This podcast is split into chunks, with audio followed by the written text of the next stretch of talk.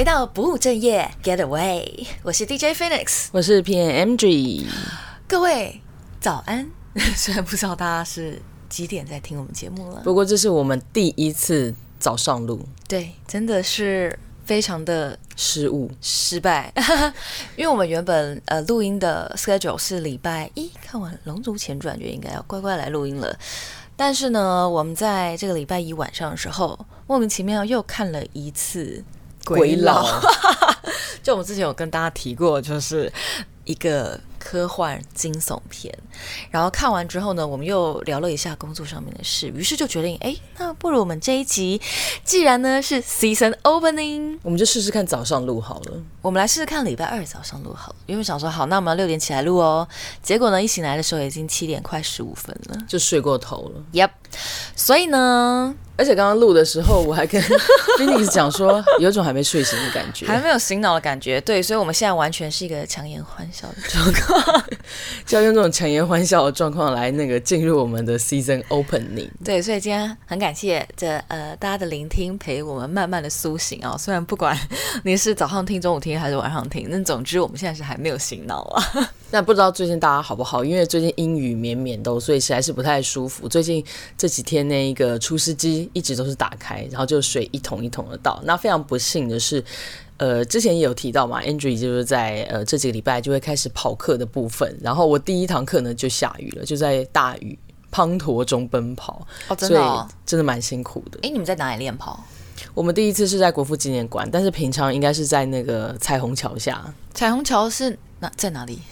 哎，就是那个麦帅二桥，然后靠近松山这边。哦，就是跑步的人会比较了解的地方。那边其实蛮不错的啦，就灯光美、气氛佳，然后整个可以跑的路段还蛮长的。哦，所以哎，你刚，所以你刚刚说为什么在中正纪念堂跑？哦，因为那个、呃、不是中正纪念堂，国国国国父纪念馆，还真的还没有醒脑，真的还没醒脑，集中精神，集中精神。国父纪念馆，因为那个那天下雨啦，所以国父纪念馆也有比较多遮雨跟放东西的地方，这样，哦、所以算雨备啦。预备预备的场地，预备，嗯，所以接下来请大家也可以多多的期待我们跑课，有一些跑跑步的主题跑步相关的主题啦。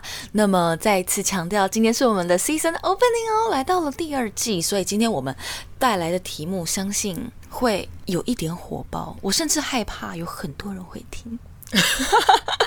很多人是指就是什么一百人然后变一百五十人这样，不止不止不止哦。对对对，毕竟我们那个想要重返那个免月线那一节荣光，是不是？一定超越，一定超越。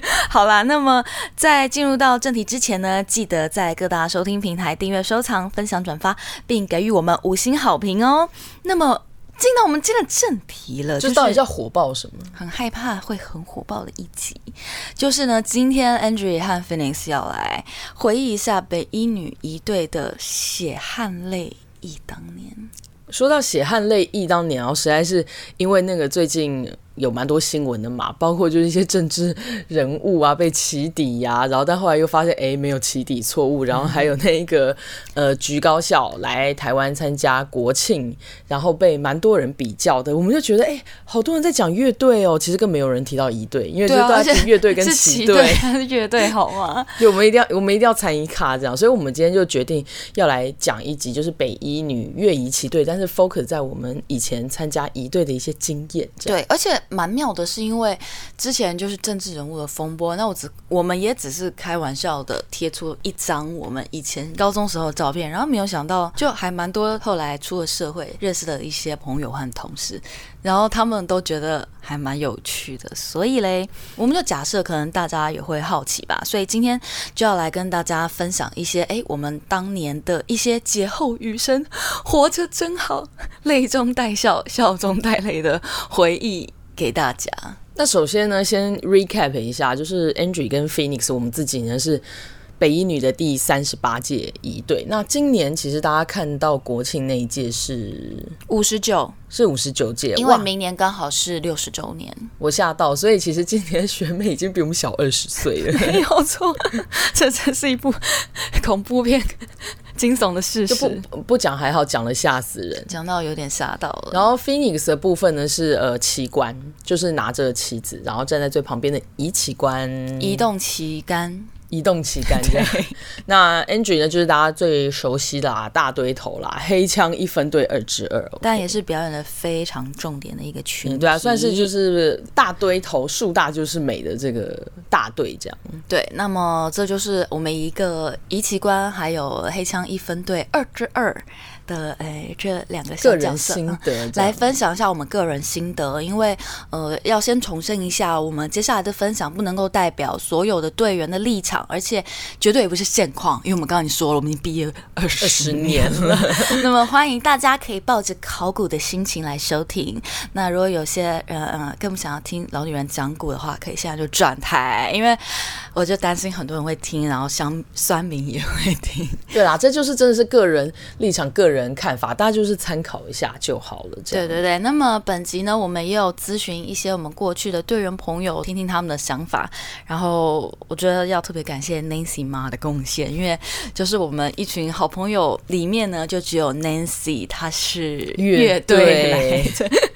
那虽然她好像也已经有一点回忆久远了，但反正就有一些乐队的东西，我们就是有跟她咨询一下这样。对啊，那 Andrew 这边一队这边其实也跟朋友稍微考古啦，所以就是这一集提供我们一些回忆的朋友都非常的感谢。好的，那么我们现在讲一下大家对一般看北一月一期，尤其是一队的一些呃表面上的刻板印象，还有实际上好了。那首先先讲到刻板印象，一定就是先小绿绿嘛。哎，你刚好厉害哦，你在那边 揉眼睛之后，还可以很认真的。开始讲话，眼眼眼眼睛真的太不舒服了，真的太困了。对啊，首先就是小绿绿嘛，那这个绿色制服非常的显眼，而且就在总统府旁边，所以呢，第一印象一定第一学府嘛。第一学府不说哦，还是第一学府的门面。嗯，因为以前其实坦白讲啦，在我们这一届的上一辈，其实对于北一女来讲，其实一想到就会是一对，真的哦。会吧，我们的爸妈。哦，对对，家长的确是，家长的确是，所以就会觉得说，哇，这是呃女校高中第一学府的门面，然后非常的整齐，人很多，利于美，嗯，然后精英主义这样，对，因为就觉得好像好像只有很厉害的人才可以去参加一队之类的，对，因为上一辈看到可能就是体型和身高是比较整齐的啦，对，就一般人如果看表面的话，对，一排人看上去的话会看到这些。可是实际上啊，就血与泪呀，实际上真的伤与痛，非常艰辛又狼狈。我们现在能想起来，就是我们的队员朋友都说，嗯，高中好像想不太起来什么，但就是很黑又很累，然后然后膝盖很痛之类的。对，然后就是感觉好像当了两年的兵，当了两年的兵，对，然后最后直接就跳到联考了。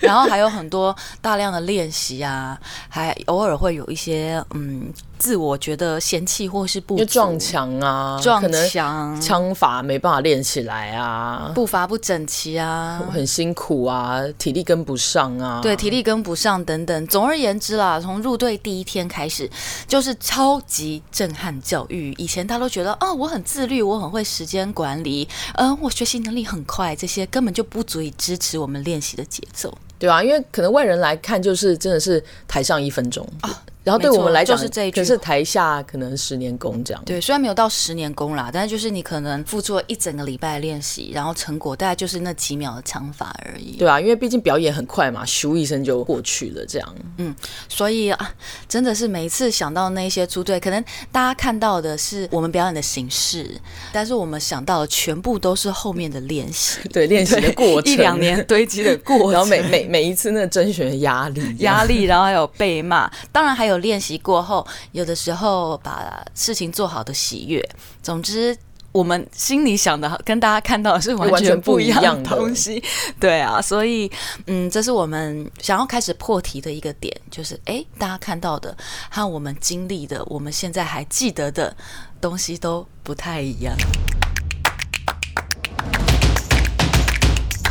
那之前也有稍微考古一下那个入队的条件，其实入队的条件哦，以前跟现在非常的不一样哎，嗯，因为其实我们以前印象中就是高一某一次的段考，它只要高于一定的门槛，然后还有呃身高高于一定的门槛，就是在某一次的段考，然后突然被集合，也也没有突然啦，就是还是有一点风声，很突然吧，然后大大队集合。然后就忽然开始练习，然后练习以后就会经历一次一次的那个有点像考试跟甄选，甄选，对，就是开始会有一些人哎被刷掉之类的，被刷掉。那我们后来其实开始正式分配位置跟队伍呢，就是大概到四月七号的时候，所以某种程度呢是大概有大半年的时间，所以有半年呢。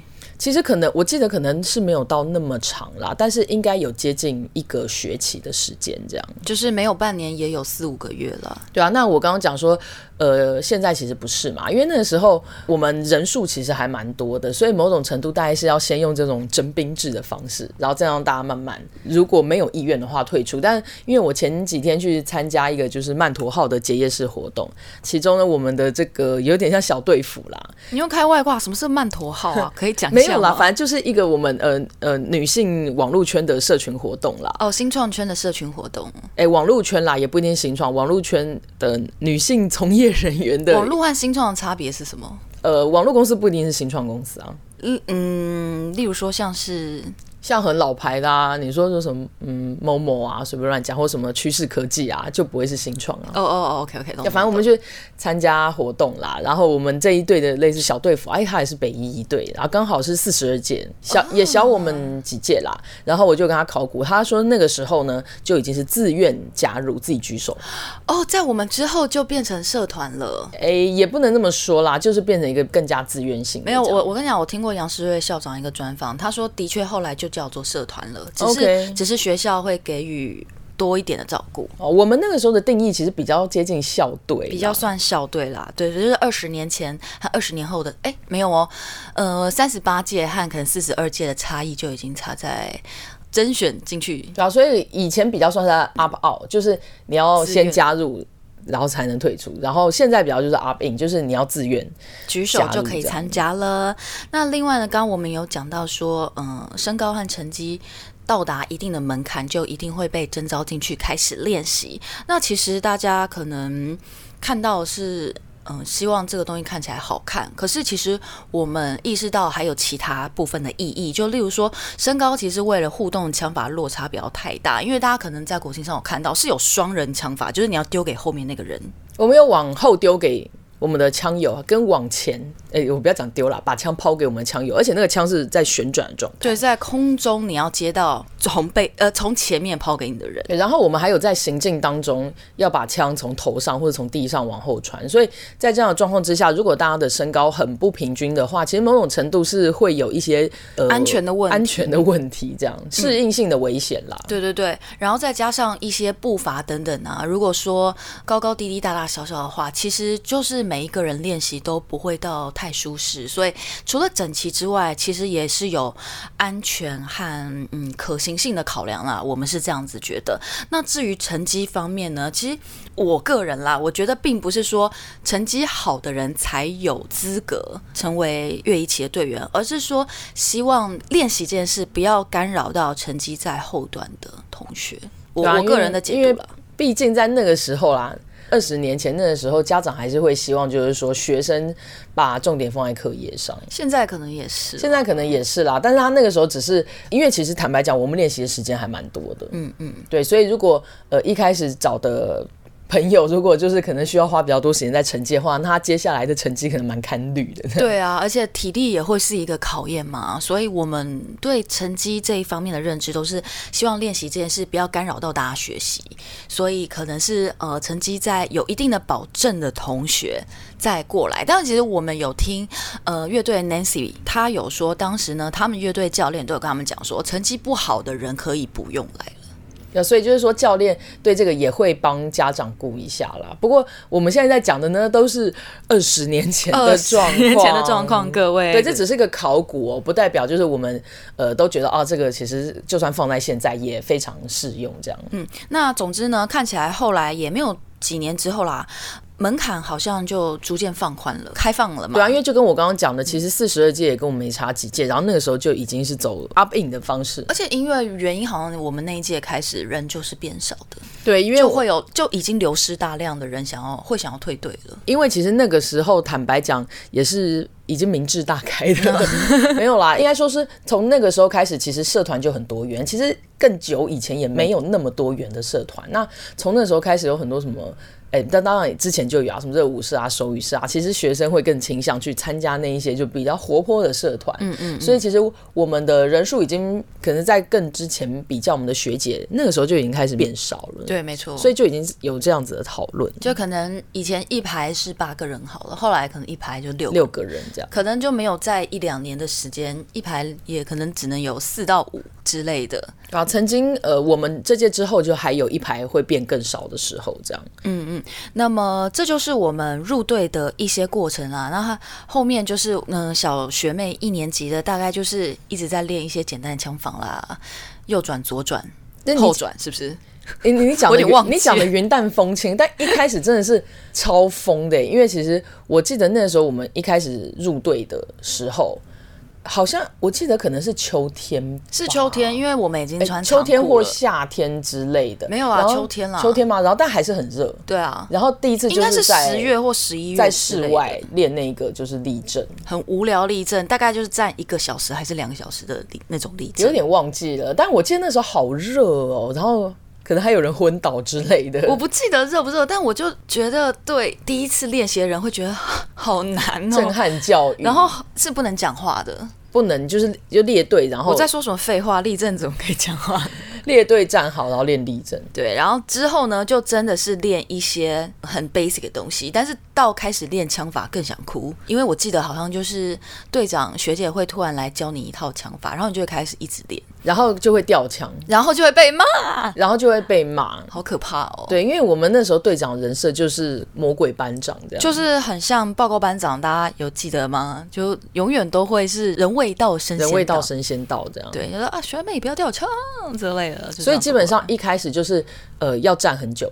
然后一直练习，其实我觉得前面有一点不太算练习，我觉得前面那一些基本动作比较像是他看你这个人有没有办法吃苦。同意，同意。因为如果你就是。体力不好，没办法吃苦，可能站没十分钟就看起来兴趣缺缺的话，你绝对没有办法撑过后来练习。没错，因为其实那些东西并没有到很难，但是在这边呢，都是在刚刚讲的四月哦分位置之前，都算是一个观察期，观察大家的体能能不能负荷，然后还有，还有意志力、意志力啦，还有个性。如果你本身就是一个奔放的女子，其实就是。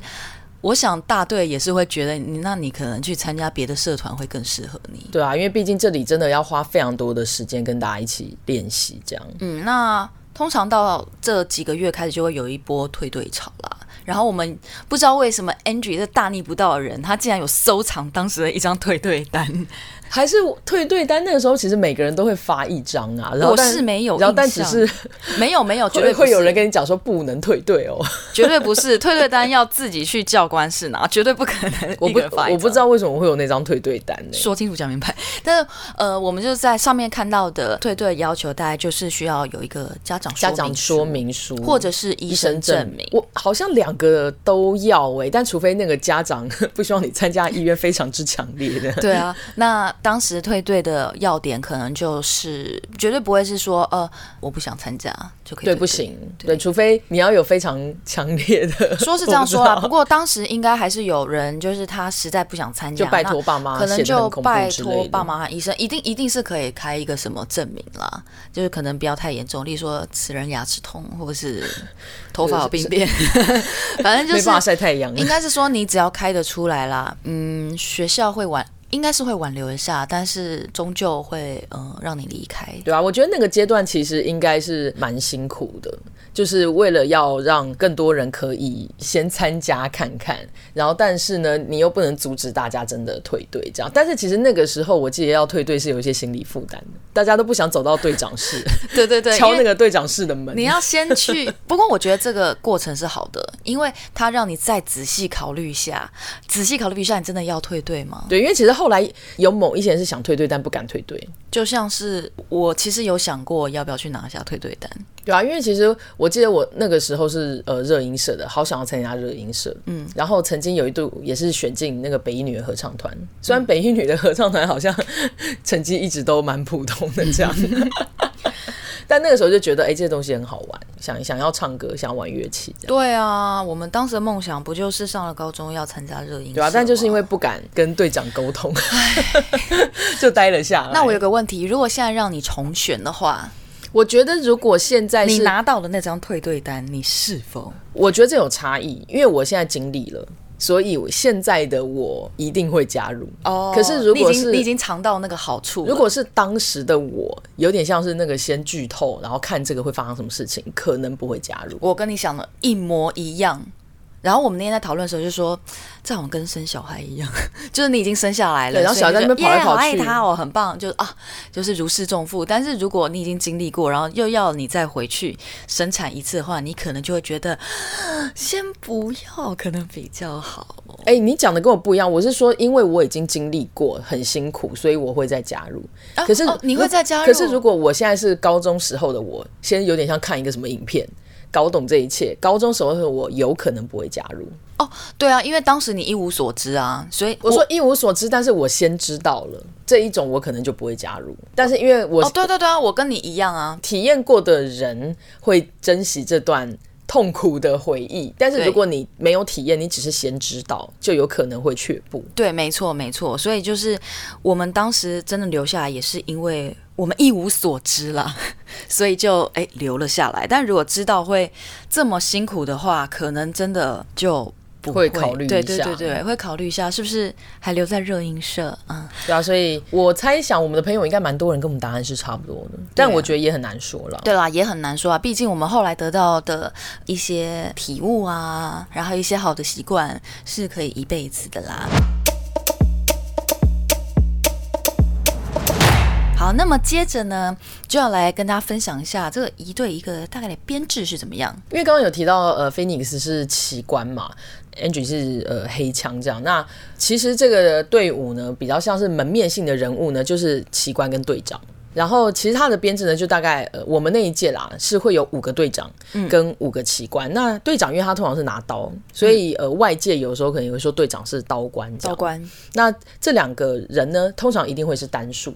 对，我觉得就跟男子团体跟女子团体，他就要有个要有个 C 位啦。对，所以如果是双数的话，嗯，其实位置会不太好排。这样，那队长的部分呢，就呃，因为是单数嘛，所以他会是一位总队长跟四位分队长。我说我们以我们那一届为例，所以如果。嗯呃，像今年起来好像是三位吧，那我不知道现在是不是只分成两个分队这样。嗯嗯嗯。那刚刚有提到说队长学姐 队长很恐怖，然后特征就是以前的队长很恐怖，然后非常恐怖啊！为什么我们等一下会再继续讲？就是他们会对学妹会大骂啦，对平辈不会大骂吧？对平队也会啊，也会是不是？那后后期可能就不走这个路线了。嗯，后期可能不走路线，那我们待会会再详述。那奇观由 Phoenix 来介绍。呃，奇观也是单数，在我们那届呢是国士校乐仪。士奇校旗，然后中间是国旗，这样。中间是国旗。那么旗官也不等于旗队，因为我记得以前会有人说哦，你们是旗队，但是旗队其实是 color guard，他们是拿武旗的，应该这样说。对，比较是呃表演艺术性质，就是又更强烈的。对，那我们其实只是人肉旗杆而已，所以是蛮不一样的。对，就是旗官拿的旗子是不会拿起来挥舞的。对对对，他一定是直挺挺的在那边。嗯，那么在那个时候。我们队长和旗官是规定，你被选到这位置之后的第二天，就会以完全不一样的人设出现。呃，队长也是啊，对，队长尤其是、啊，对，尤其是队长尤其是啊，就是你隔天再看到他，就是耳上呃那个脖子上三公分的超级短发。这两个位置都是加入以后，你就换了一个人设，你就会完全换了一个人设，你的青春从此不同。然后比较妙的是，我们那届我其实原本是黑枪，然后呃后来应该就是我们那一届的国旗和仪旗退队了吧，所以仪旗和国旗分别是由一个旗队和一个黑枪补进去的，很妙。对，那我们后来的国旗官他原本是。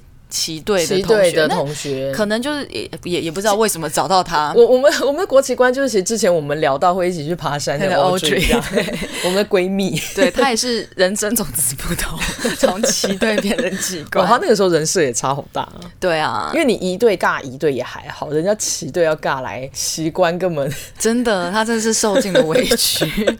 那总之大概就是队长和旗官啦，是到这一边。对，那旗官的部分，他会是全大队，通常一定会是最高的五个人。通常，通常，对，因为那个 Phoenix 应该就是那个 我就是意 意外意外。对，因为我当时入队的时候好像只有一六八，然后真的，我连你们排头一之一都一分队一之一。都比我高很多吧？因为连我们排头搞不好都不止一六八，所以、啊、对，你们排头一七一吧？我有点忘记啦，但是他应该比我高啦，所以其实蛮有可能整个一分队可能至少有类似四五个人都比你高。对，至少可能不止比我高，可能还比郭旗官高。应该是说传统说奇官希望是最高五个人，可是后来可能因为呃身高和体态。还有身材比例平均的问题，到后来就会有一些妥协了。对啊，因为坦白讲啊，也不能说什么最高的就一定去旗官，万一最高那人枪法超好。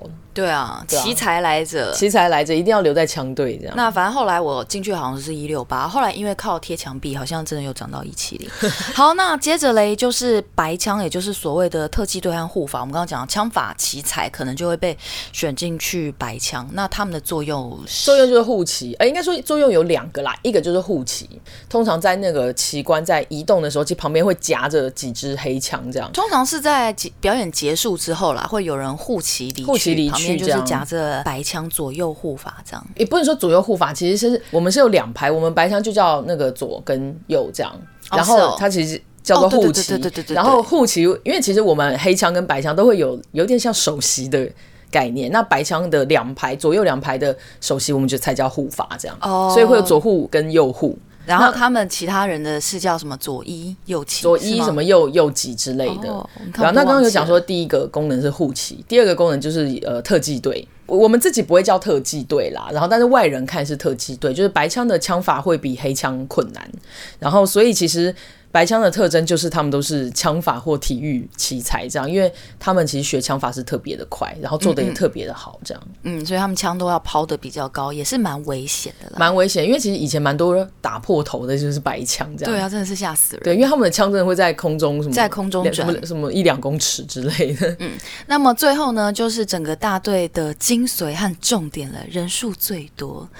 虽然他们可能是蚂蚁小兵，但他们也最不可或缺，就是黑枪宝宝们。对，黑枪的宝宝们，我们那时候呃，每每一届不太一样啦。我就以那个二十年前，我们的编制就是四个分队，嗯，然后呃，这个分队呢有三排。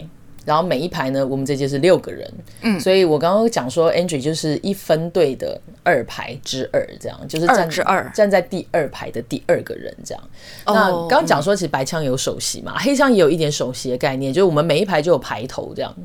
每一排的一之一，对，啊，不不不，每一支每一排的之一，每一排的之一这样子。所以呃，排头其实有当初其实会特别选啦，就是选枪法会比较好的，觉得比较可以带领一排的人。但是我觉得其实参加一队之后，就会发现哇，其实后面不管是知己都还蛮有领导能力的这样。所以我觉得这也是一个不错的训练。然后因为刚刚有提到，我们有些枪法其实会抛给另外一个人，嗯，所以我们有枪友的概念，就是站在通常都是站在你旁边那一排的。那你的枪友是一支？我的枪友是一支二。哦，啊，这我们是同分队的枪友，然后但是一分队的三排，比方说三排的之二，他的枪友其实是二分队一排的之二哦，这样，所以我们有枪友，然后还有对称，对称，对称就是你把整个大队这样对折，所以我的对称呢其实是四分队。你的对称是谁？我对称四分队的二支，对，所以呃，这是在做某一些枪法的时候，当大队这样对折的时候。你就会跟你的对称做枪法这样，嗯嗯嗯，所以就是还会有一些比较呃特殊的队友会跟你需要有特殊互动的，特殊互动这样，嗯，然后黑枪呃人数众多不说，他们是一群非常认真而合群的人。接下来我们还会再多说一些黑枪的事情。那么我们整个大队呢，也有一个关键人物，就是我们的教练爷爷。教练爷爷其实随着时间，他一开始并不是爷爷，他一开始应该是教练爸、教教练叔叔、教练叔叔、教练帅哥之类的、教练哥哥。那后来变成教练爸爸，到了我们那个时候呢，教练变成教练爷爷了。对，我们教练爷爷呢，叫做杨先铎，杨教练这样。然后杨教练呢，他是陆军一队第一期，而且他不光只是第一期哦，他当年呢还是奉命研习了美军一队的训练和枪法，担任训练组长和其他两位元老，他等于是发明了啦。我们中华民国军仪的枪法，所以他其实就是台湾三军仪队和学生仪队的始祖来着。对啊，那个时候听说教练爷爷在那个整个三军仪队啊，就是有点像训练组长的角色，所以其实有很多枪法算是教练爷爷，然后跟也一些其他的名教练一起研发出来的。那所以那个时候学校就请教练爷爷来北一女仪队担任教练。然后我算了一下，爷爷他刚来的时候就是三十岁，哇，比我们现在还小哎，就是 真的耶，真的是那个教练帅哥这样。对，他就是三十岁开始当教练，一直教到二零一一年他七十八岁的时候。那个时候，呃，算是三十八届过了几年以后，然后教练去世，因为其实教练的告别式我还有去。哦、oh.，对，我们那一天其实好像最后啊，其实还有拿表演枪列队，然后送教练爷爷的棺木这样。哎，为什么我没有 follow 到这 part？不知道哎，可能那个时候我比较一对宅吧，可能是，可能是，对啊，有有参与这一切这样，嗯。对啊，所以也是非常怀念教练，然后跟感谢教练这样。因为虽然教练是一位军人，然后跟我们的 lifestyle 非常的不一样，但是其实一路走来呢，教练其实对我们的枪法、对我们一队的发展，然后对大家的学业跟大家的人生都非常的关心。这样，所以其实我们毕业那几年，其实一直回到学校都会跟教练见面，然后会泡茶给教练喝这样。因为你讲，呃，因为奇观跟教练互动是比较少啦，但是我印象中教练就是总。是在那一棵树下，然后在喝茶，在喝茶，然后旁边有围着一些那个学姐妹这样。对对对，那虽然他是教练，可是其实负责教导大家和叮大家练枪法的，并不是教练本人啦。那我们后面还会再讲。总之，教练除了算是一个精神支柱之外，教练也也是负责的指导大家走图，是不是？呃，对，因为那些图呢都是教练排的，所以其实通常教练最大的功用呢，其实就是在我们练枪中间，然后过来看一看。然后稍微就讲一下就是枪法的问题，然后就会去树下休息，哦，然后直到走图的时候就会出来，然后把我我们原本该起床的时间到了啦，没有就就是平常该起床，平常该起床的时间，对，那教练就会拉着大家走图，然后教练拉着大家走图的方式其实也很土炮，他就会说哦，这里一二三四五六，好，现在跟着我走，然后就把第一个人这样这样拉过去，这样。哦，这么简单，然后拉过去以后呢，他还会想说，然后这中间要做什么枪法。哦，然后你们就自己意会，我们就自己意会，然后就退回去，然后就一边做，然后一边走过去。可是这个图这么大，就是这样子慢慢拉过。那你们要写也不用，没有他，欸、你们会发一张图吗？不会，也不会，不会，没没有那个时候没有任何文字记录。我记得乐队不是，我记得乐队好像是有，我不知道一队没有图，就是当下教练就把你拉过去，然后就说中间要做什么枪法。那你们真的知道你们排成什么图吗？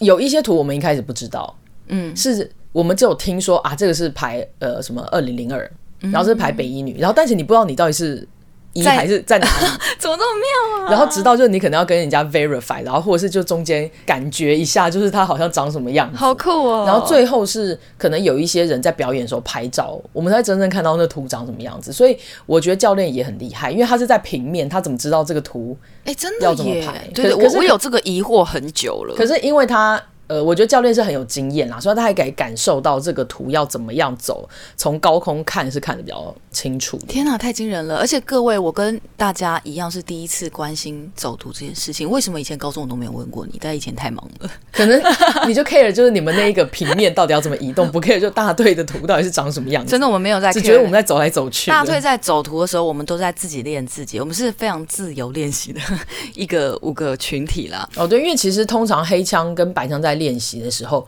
呃，奇观相对是在比较遥远的地方，五个人去练走路行进，就是就练我们自己的东西啊。那即便是走图，那我们可能走完我们自己需要的那个东西，然后分裂之后，我们就会再集合，想说在边边自己再练下我们要的一些技巧。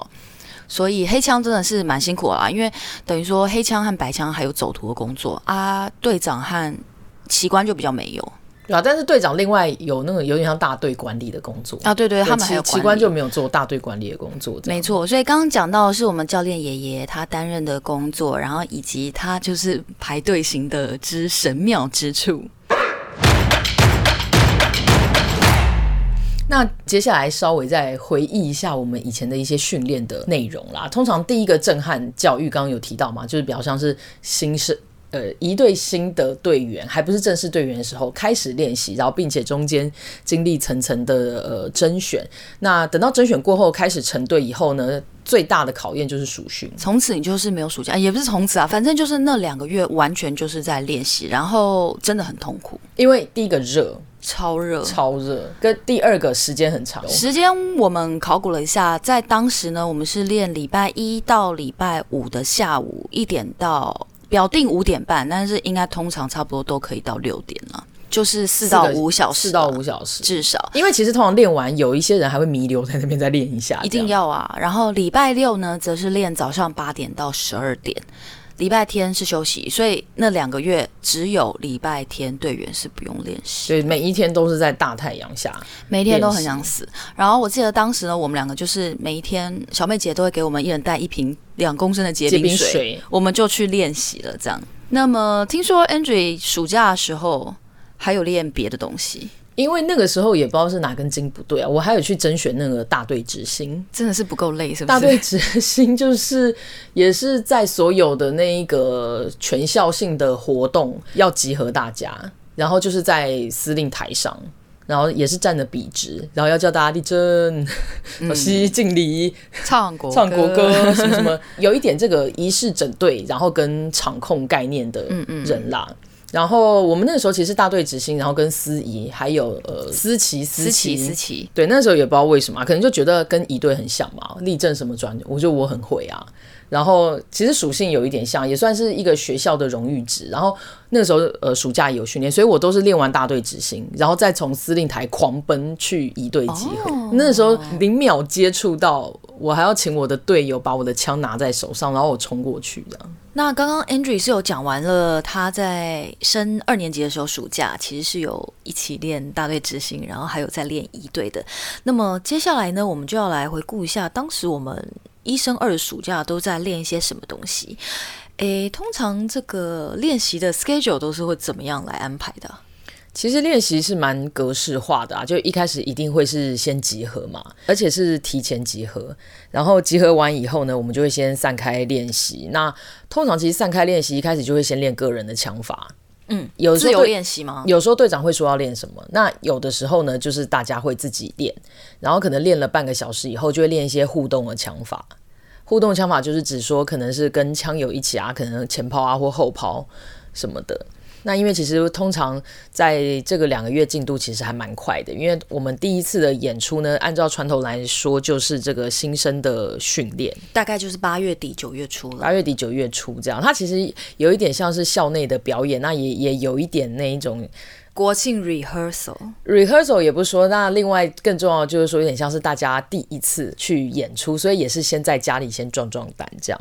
那最主要其实就是会走图。所谓走图呢，就是我们因为我们其实是表演是会有队形的嘛。那这个队形呢，其实呃除了一队之外，其实乐队自己也会有。所以我们通常会一边做枪法，然后一边走图。那图可能会是，比方说。呃，有可能是市徽，或者是北一女三个字。那我们那时候还有排，就是二零零二年，嗯，类似这样，好像有这回事，对啊。所以那就会一边练枪法，然后一边练走图，这样。那这大概会是黑枪的基本练习。那可以简单讲一下，什么个人枪法和互动枪法有哪一些吗？呃，基本的可能就像慢单选啊，它就是一种、呃、一圈枪不会离开手的比较简单的枪法。那有一些比较困难，可能叫做类似什么左旋两转半，那这个就是会真的要转枪，或者是我们跟枪友一起练的后抛，那这些都是会离手的枪法，所以它就是会比较困难，那危险程度也会稍微比较高一点，这样。嗯，但是这个就除了大队练习之外，大家都还会另外找时间加强啊。那图形呢？确切来说是要怎么排啊？就大家会拿到一个纸本的图，然后上面写你要从 A 点移到 B 点吗？完全没有，这之前完全是没有任何的文字。记录的，然后再加上因为那个时候也还没有开始使用手机嘛，所以这些东西它其实很难会被大家传阅。通常我们在走图的时候呢，都是教练爷爷就是会说，来这里一排六个人，或是一排跟二排接起来，然后就会拉着第一个人的手，然后说你就这样这样走，然后这么 organic 是不是？然后他真的就是把人这样拉来拉去。哎，那如果有人请假要怎么办呢？好像通常蛮少人请假的，除非是生病什么的。Oh. 呃，但是通常请假我们会把他位置空出来。哦，uh, 反正左邻右舍要帮忙记起来，这样。对，所以教练就会把好多人这样拉来拉去，拉来拉去，说好，现在退回原位，然后自己再走一遍。然后好走到，然后退回原位。好，那现在就是几个八拍，然后我们要做什么样的枪法？教练就会示范一次，然后说好，现在一边走到那个定位，一边中间要做这个枪法。然后我们就会想说，现在到底在走什么？然后直到我们都练完了以后，然后大家就会说，哦，刚才排的那个队形是。北一女，或是二零零二这样，我们才知道说啊，原来我站的那个位置是什么二的挑挑的地方，或是原来是。通常会有一个人负责站在二楼往下 check 一下这个图形有没有歪掉之类吗？不然爷爷到底要怎么排？呃，我们平常在练习的时候其实不会 check，但是偶尔有的时候，当我们开始就是练比较熟的时候，会有其中一个队长可能会站在呃类似司令台上，会稍微看一下大家走的图形好不好看这样，哦，然后会做一些微调。嗯，所以这个排图原来是这样，因为我过去完全没有在关切这一点啦，所以其实也还蛮有趣的。那你们当时你自己会做笔记吗？我那个时候好像曾经有做过，但是走图我是没有做笔记，因为其实也蛮难。那地上你又没有那个什么坐标，蛮难描述的。嗯，而且这个东西一定要在大队练习的时候练。哦，所以就是黑枪的部分呢，就是会练个人枪法，练互动的枪法，然后会有很多时间是大家要一起来走图。对，走图其实应该算是我们练习里面在后期算是最大一个部分的练习。嗯，那至于不需要走图的奇观呢，我们就是大量的在练一些脚步的动作，例如说我们就是练四步立定和第一动，就是要出发的时候。后要做的动作，因为我们五个人是连在一起嘛，所以整齐度又很重要。另外呢，我们还会呃绕操场。因为就是练习走路嘛，然后还有左右转、神奇转、下棋、行进下棋，就是在行进当中突然来一个大踢腿这样子。哎，刚才有提到神奇转，这个大家应该蛮好奇的，就是要多神奇才可以叫神奇转。我当时也觉得哇，是什么东西？你说学学姐在教的时候就说好，学妹现在要练习。学妹，我们现在要练习神奇右转了，然后你会想好像有点好笑。你说学姐自己又有点想笑这样。对，但反正一般右转就是会以国旗为中心，然后这样子转。那神奇右转呢，就是每一个人都在前进，慢慢就是有点呃抛物线型的，慢慢变成右转。哦，所以实际上普通的右转有可能在圆心内的，其他要往后退。对，没错，哎，对对对，没错。然后神奇右转就是大家是一边前进一边转。对，所以神奇转是比较简单的。那一般的左右转比较困难，因为我们是半步半步小错。不会啊，听起来神奇转更难啊，因为神奇转你们比较不容易维持在一个平面吧？哎，各会很容易外。那个离心的会被甩在后面的感觉，各有各不容易的地方，但是通常一般的左右转呢，大家核心要收紧，你才能够那样小半步小半步的移动，所以。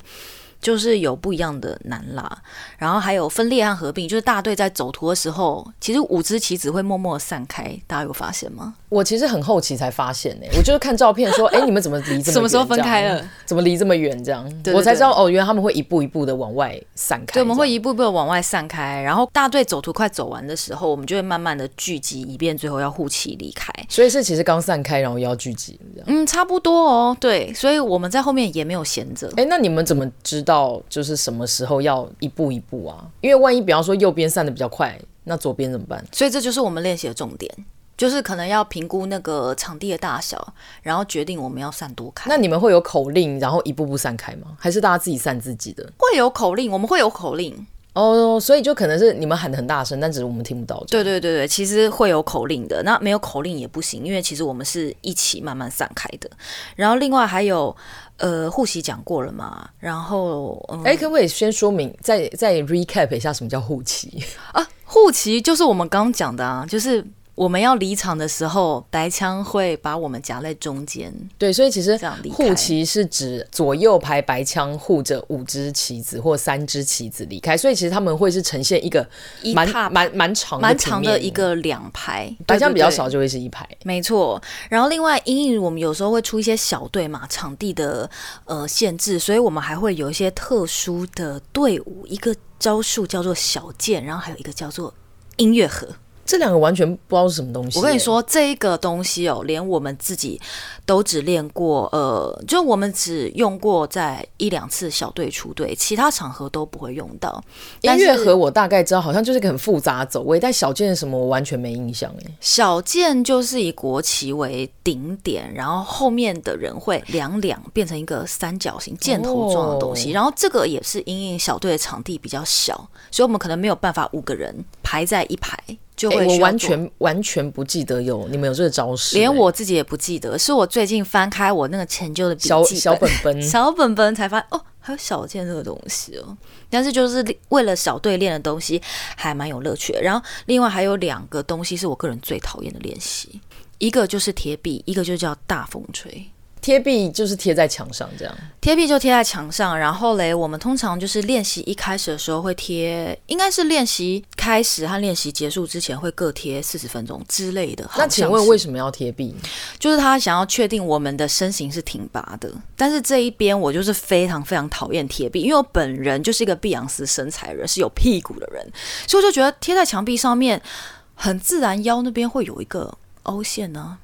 因为脊椎就是会有个弯度，对呀、啊，对吧？对吧？人体的脊椎就是要有弯度，可是要求就是你要整个把核心收紧、收紧。然后因为以前学姐就会拿手在那边，拿手那边戳过去，然后如果戳过去就说 学妹要把收到墙上面，什么之类的。然后想说，我本人就是。有屁股的女生，我要怎么贴壁？然后真的就很崩溃，这样讲的好像我不知道贴壁，但其实我练大队执行也要贴壁，这样。黑枪没有要贴壁吗？有，哎、欸，我我想起来，我们在以前小学妹的时候是有贴在黑枪也有要贴，但是贴的时间也有长，对，没有到那么长，而且没有一个人一直盯着你，就是你可以放松一下。对，因为那个大队人很多嘛，所以队长没有时间，就是一个个盯着。对，但是以前我们奇观贴壁呢，就是五个学姐盯着五个学，他就站在前面这样。对，然后。然后像呃，走来走去，我们本身是有八字脚，再加上有一点 X 型腿，就是有一点过 O 型腿啊，O 型腿，对，有点 O 型，所以你腰要贴在墙壁上面，同时膝盖和小腿和脚踝要贴在一起，对我来说非常困难，膝盖不能有动哦。对，反正就是你腰贴到膝盖就有动，然后膝盖夹起来的腰就会有动。反正我就是很讨厌贴，就是你全你真的全身都要用力才能贴壁，全身都要用力。但后来也有练成功，就是哦，其实是可以的。只是说就很累，这样。对，我现在脚完全夹不起来。然后大风吹大概就是呃要练习我们的那个。耐风度吧，所以就是大家要拿着旗子，然后站在操场上面，我们测量风最大的地方。哦，那万一那一天就刚好没风呢？呃，就会比较轻松啊。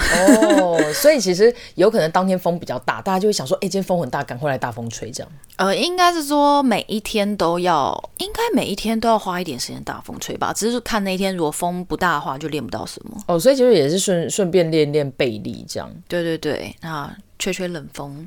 冷静一下，发个呆也没有。有时候真的风很大的时候，就是真的可以练。那比较讨厌夏天大风吹还是冬天大风吹？应该是应该是夏天吧。一队队员应该怎么样都很爱冬天吧？怎么样都不可能喜欢夏天。对，像夏天对我们来说如同地狱一般这样。对，然后讲到刚刚有绕操场，我个人也很喜欢在呃下午的时候绕操场，因为那个时候通常夏天下午一定都会下雨，我就非常期待要下雨。对，我觉得这点其实还蛮反常的，因为一队最喜欢下雨，最喜欢下雨，但雨也不能下太大，就有下雨，但雨也不要太大。那反正刚刚就是嗯奇观会练习的一些东西了。那我。我还蛮好奇，就是你们，因为像我们刚刚有讲到嘛，奇观就是一个学姐盯一个学妹，那黑枪是黑枪学姐会来盯的。呃，通常黑枪的学姐在大队练的时候不会来盯，哦、呃，通常学姐都会是我们自己呃放学啊，或是中午来练的时候，就是才会在那边指导一下。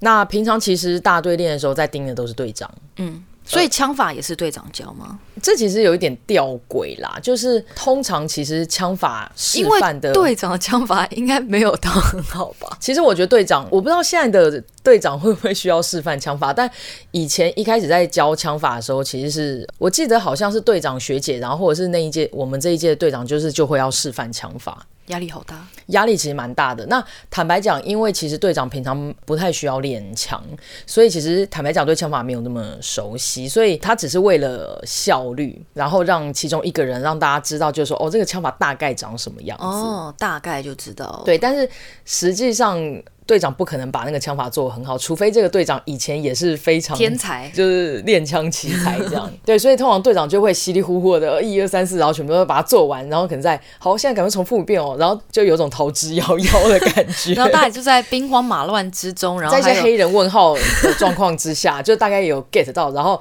这个时候就会传来类似怎么还没开始练？然后大家就是偶尔才会动起来，然后那个互相看一下，互相想一下，就是刚刚到底发生。所以一阵混乱当中就把这个东西学起来，然后之后就是可能学姐会来帮大家看一下，然后再修正一下要怎么做这样。对，因为其实，在我们暑训的时候，那个时候大概都对枪法有一定的概念啦。因为一方面是就也看过呃学姐做过，二方面也有看过表演，所以其实都大概知道那些是什么东西，这样，所以也不至于会进度太慢这样。哎，那。我很好奇，就是黑枪的枪支，枪表演枪是一开始在学妹的时候就会拿到一支属于自己的枪吗？呃，我们其实整个大队就是有类似两柜的枪，然后那两柜的枪在最一开始练习的时候，我们叫小木枪，算是一队专门在练习的呃木质的枪这样。哦，好像有诶，我记得我们以前练习的时候，大家都会抢那个枪柄比较重的。对，因为其实那个那个枪，它就要有一定的重量分配，它才会在转的时候有离心力啊。所以我们其实通常会拿那个电工胶布去缠它的枪托。那学妹时代就是用小木枪练。那到了暑假的时候，因为刚刚有提到就要准备第一次的新生训练的演出嘛，所以我们就会换一个叫背枪的东西。背枪，所以还不是真的表演枪。背枪其实是坏掉的表演枪哦，就是已经被淘汰了，状态不太好。但我们会拿那个胶布把那个背枪。缠起来，所以其实背枪其实更重的表演枪。那这个东西是每个人固定会有一支吗？还是也是随便拿的？我记得背枪其实就会是固定的，但是这么多背枪，一旦你固定了以后，其实你不会去再去换背枪。但是其实背枪就是你一开始挑到哪一支就是哪一支，所以上面会写，你们会贴名字吗？呃，不会。哦，但是大概会知道，因为因为其实那个时候背枪，我们就是会把它放在枪架上，所以你的枪就是会在那一个枪架上。通常大家也不太会去乱拿。哦，懂懂懂。对啊，那所以、嗯、呃，表演枪大概是两公斤左右，背枪有时候看你胶布 缠得多少，它可能就会超过两公斤。所以它其实是为了你到时候拿表演枪会比较轻松，这样。哦、那表演枪到时候就会是一支新的漂亮的，呃，算是学生一队专用的枪。那它其实是。一支木质的仿 M1 的步枪，那在上面呢就会喷漆，会一面是喷北一女，一面是喷枪号。那枪号就会是学姐问你要使用什么样的号码，八八八都可以，因为通常 通常可能会是你自己的生日啦，哦，或者有一些学姐会用她自己的生日啊，学姐把这自己的生日那个喷在学妹的枪上，太过分了。那所以你的枪号是？我枪号是三零五。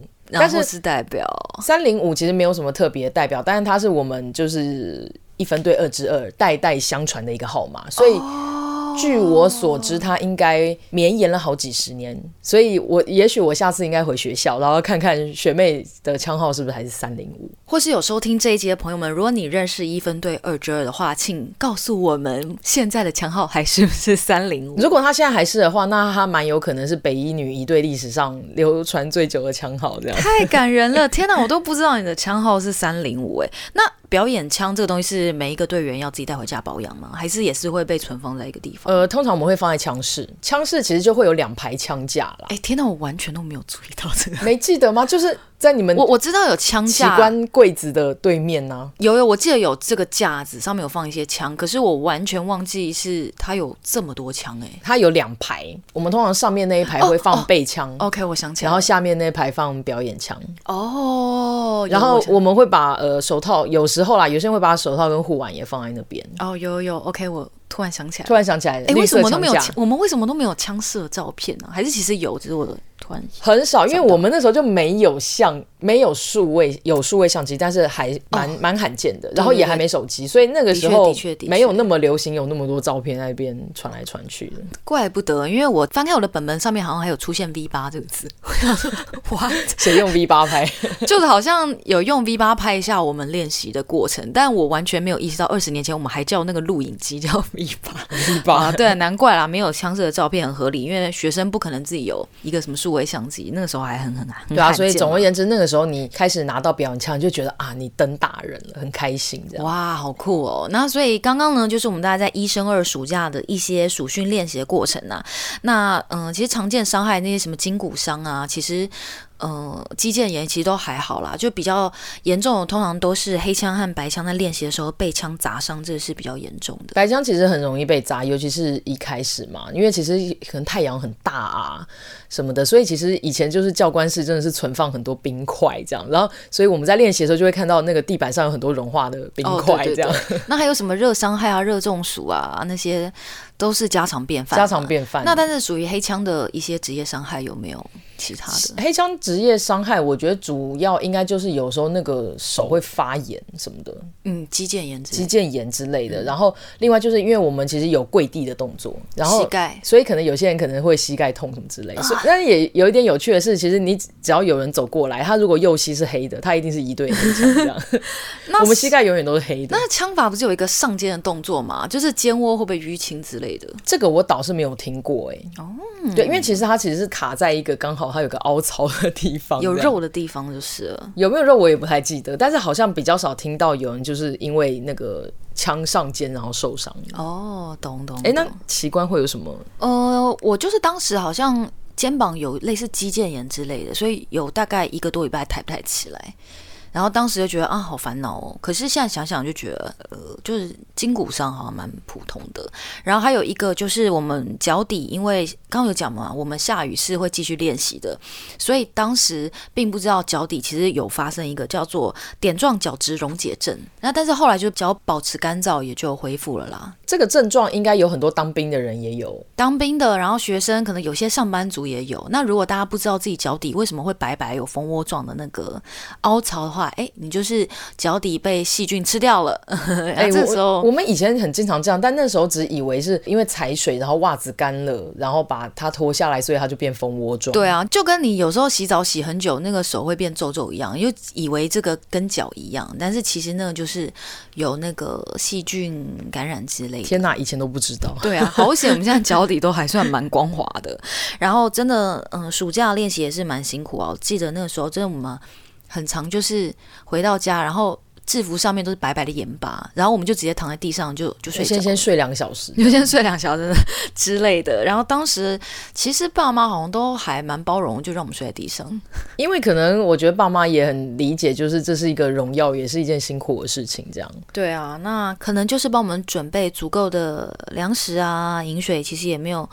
好像很少问过什么书读了没、考试几分之类的。可能那时候对我们爸妈来讲，可以参加北移就是至高无上的荣誉，或者是觉得我们都很像女兵，就不会随便谈恋爱，他们还觉得这样比较好。就想说，反正就是出门就是那个读书，然后跟练习这样。对啊，然后嗯，我记得那个时候我还蛮常喝学校操场的自来水，因为实在太热了，太热了，所以就会直接就是。整个把脸那个跟头发就弄湿，这样。没错，就是直接洗个头，然后再喝一些水，这样真的好 man 哦，没有在在意头发有多短，有啦，应该是，但是也就算了，因为那时候头发头发剪很短，然后每个人都跟那个黑人一样这样，晒超黑，晒超黑的。